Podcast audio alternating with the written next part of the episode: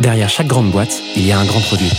Derrière chaque grand produit, il y a des gens talentueux, passionnés et ambitieux. Oh, that's music to my ears. On les appelle Product Manager, CPO ou Product Leader. Oh, yes, yes. Quel que soit leur titre, ils ont tous la même mission. Devenir la clé de voûte de leur entreprise à la croisée du design, du business et de la tech pour créer les futurs produits indispensables de demain. Well, that's excellent. Clé de voûte, c'est le podcast des products pour les products. Chaque semaine, je te fais passer un moment aux côtés des meilleurs leaders du produit français. Avec une mission, te livrer tous leurs secrets, méthodes et apprentissages pour devenir toi aussi la clé de voûte de ton entreprise. You know what? I like that idea. Ce podcast est rendu possible par Stellar, un accompagnement que j'ai lancé pour aider les products qui veulent propulser leur carrière. Oh, what's gonna happen to me? Que tu réfléchisses à ta prochaine aventure ou que tu veuilles décupler ta progression, notre équipe et nos mentors sont à tes côtés et t'accompagnent à travers des programmes sur mesure. No. Viens les découvrir sur wearestellar.io ou via le lien en description de l'épisode. Je m'appelle Timothée Frein et bienvenue dans Clé de voûte. Aujourd'hui, j'ai le plaisir d'accueillir Bruno Pacini sur Clé de voûte. Dès sa sortie d'école, Bruno démarre dans la tech en tant que développeur et décide de se lancer dans le grand bain de l'entrepreneuriat quelques mois plus tard. Son aventure s'arrête et il rejoint Iceberg en tant que front-end engineer.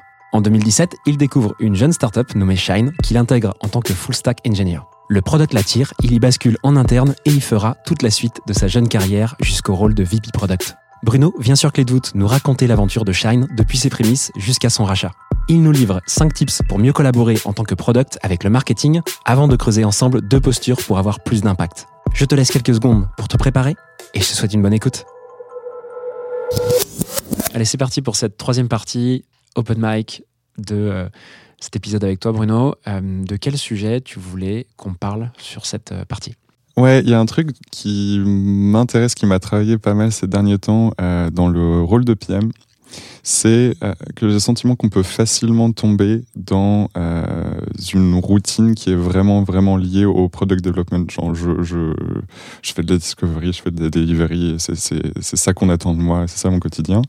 Et ce que je pense crucial, en tout cas, c'est quelque chose que j'ai toujours fait euh, et qui, je pense, m'a servi, c'est de s'aménager du temps pour euh, bah, sortir un petit peu de ça, prendre du recul. Et pour ça, moi, je vois deux attitudes qui sont euh, particulièrement clés. C'est la première, c'est une attitude d'expert, euh, mais d'expert genre limité dans le temps et dans la profondeur qu'on va y mettre une attitude d'expert et une deuxième attitude qui est euh, une attitude plus de veille et euh, s'aménager du temps pour se nourrir et prendre du recul. Je pense que ces deux modes-là, ils sont euh, super importants et cruciaux si on veut avoir plus d'impact, si on veut être plus stratégique. Sinon, on reste dans... c'est un rôle de, euh, vraiment d'exécution. Donc, je pense que c'est plus adapté à des euh, entreprises qui se développent et plus naturellement, un PM qui va euh, faire partie d'une équipe de, euh, de 10 personnes, bah, il va être un peu limité par son scope, etc. Il peut facilement tomber dans, ce, euh, dans cette routine euh, du product development et je pense que c'est important de réfléchir à comment je prends de la hauteur, comment je comprends mieux euh, l'ensemble. Ah, hyper intéressant. Bah écoute, euh, chaud qu'on creuse un petit peu ça. Tu as parlé d'une attitude, d'une posture euh, d'expert. Je veux bien que tu nous racontes un peu ça. C'est quoi euh, concrètement que tu as en tête?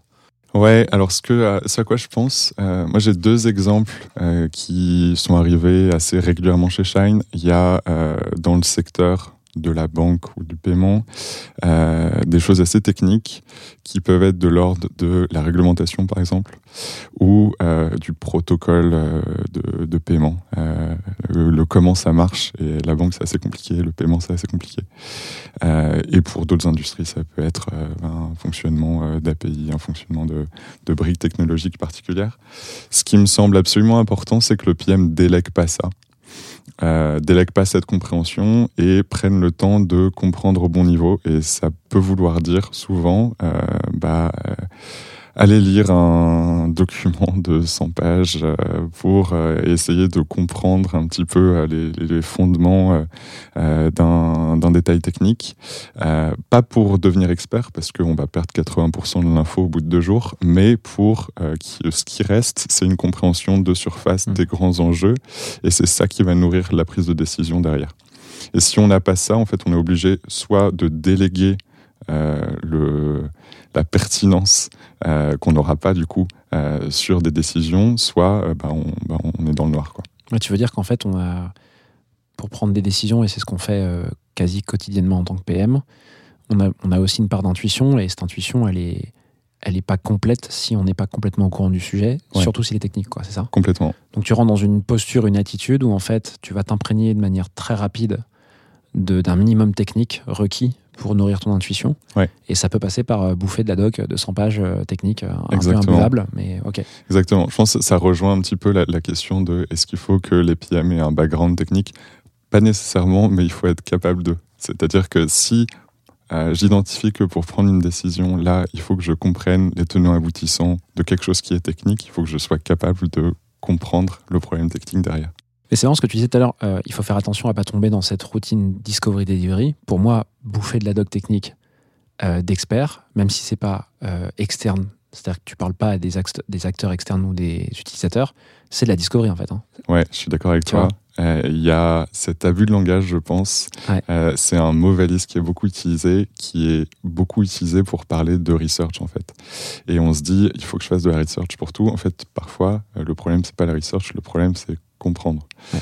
Euh, Il y a des entreprises qui s'appuient pas ou beaucoup moins que ce qu'on imagine sur de euh, la research euh, au sens propre et beaucoup plus sur de l'expertise. Ouais. Donc là, c'est, je pense qu'il faut être un petit peu entre les deux. Mais voilà, donc c'est ce, cet aspect-là. Je suis d'accord, c'est hyper intéressant. Non, mais par contre, là, il y a un point intéressant euh, sur ce- cette posture, cette attitude-là que tu dis, que tu qualifies comme ça, c'est que euh, il s'agit euh, de faire de la research interne, certainement, mais surtout très rapide, quoi. Il Ouais. faut, faut aller très vite, quoi. C'est pas un truc que tu passes pas trois mois à lire une doc technique, comme tu passerais trois mois à faire de l'exploration, tu vois, euh, expérimentale pour trouver un nouveau sujet, euh, pour développer un business, quoi. Après, ça dépend de là où tu amènes cette recherche-là. Si Oui. ton rôle est amené à devenir euh, un rôle où euh, bah, une problématique technique va être centrale sur le long terme, bah, tu es obligé de te former pour le long terme. C'est sûr. Mais si tu es là pour répondre à une problématique de maintenant et qui demain va plus nécessiter le même genre de compréhension profonde, une journée sur le sujet, euh, si tu arrives à, à apprendre un petit peu euh, l'essence du truc, c'est suffisant. Donc, le- ce que je comprends, c'est que là, ici, l'intention, ce serait, si tu as une décision à prendre sur, sur une problématique technique et que tu comprends pas pleinement, que tu comprends pas une grande partie de cette problématique, il faut que tu t'instruises. quoi. Ouais, Tu- tu t'a- t'arrêtes Ouais. tout et tu, tu, tu lis la doc, euh, tu vas parler aux bonnes personnes, mais euh, tu restes pas dans le, le flou. Tu dis pas aux devs, euh, écoute, de toute façon, eux, ils savent, euh, moi, je sais pas, euh, Ouais. alors que c'est toi qui prends la décision. Quoi. Ok, hyper clair. Tu avais un truc à rajouter là-dessus ou tu veux qu'on passe à la deuxième posture? Non, je pense qu'on a fait un bon tour. ouais. Trop bien. Eh ben, écoute, je te propose qu'on passe à, à cette deuxième attitude que tu avais évoquée juste avant. Ouais, la deuxième attitude qui est un petit peu complémentaire, qui, qui touche encore à, à ce, cette prise de recul, le euh, comment je, je développe mon intuition, euh, c'est euh, une partie un peu plus veille, euh, mais que j'entends de façon assez large. C'est pas juste aller voir ce que font les concurrents, même si ça fait partie.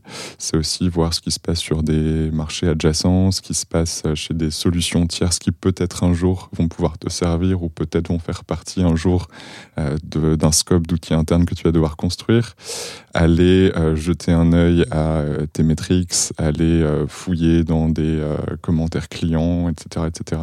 Juste personnellement, je le fais de façon très déstructurée. Il n'y a pas de, recette. Juste, je m'aménage plusieurs heures par semaine pour le faire. J'ai toujours fait ça et je pense que c'est extrêmement riche euh, de, consacrer un petit peu de temps euh, pour se nourrir comme ça. C'est ça qui va faire que au moment où un choix s'impose, une décision doit être prise, euh, bah en fait, on a tout ce bagage-là qui existe déjà et qui va nourrir cette intuition qui va pas sortir de nulle part.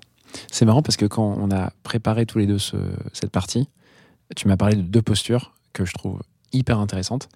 Et je réalise, et là tu vois, je fais de la pure analogie. Ce matin sur LinkedIn, j'ai posté un, un- petit post disant comment est-ce que tu fais pour améliorer ton intuition produit? Et c'est de la recherche que j'ai faite en me disant mais euh, comment tu fais concrètement Parce que c'est vachement dur l'intuition produit. Là, tu viens juste de donner en fait deux solutions pour, euh, pour, euh, pour améliorer euh, drastiquement cette intuition. La première, c'est euh, c'est une solution interne qui est que bah, il faut juste mieux connaître ton sujet.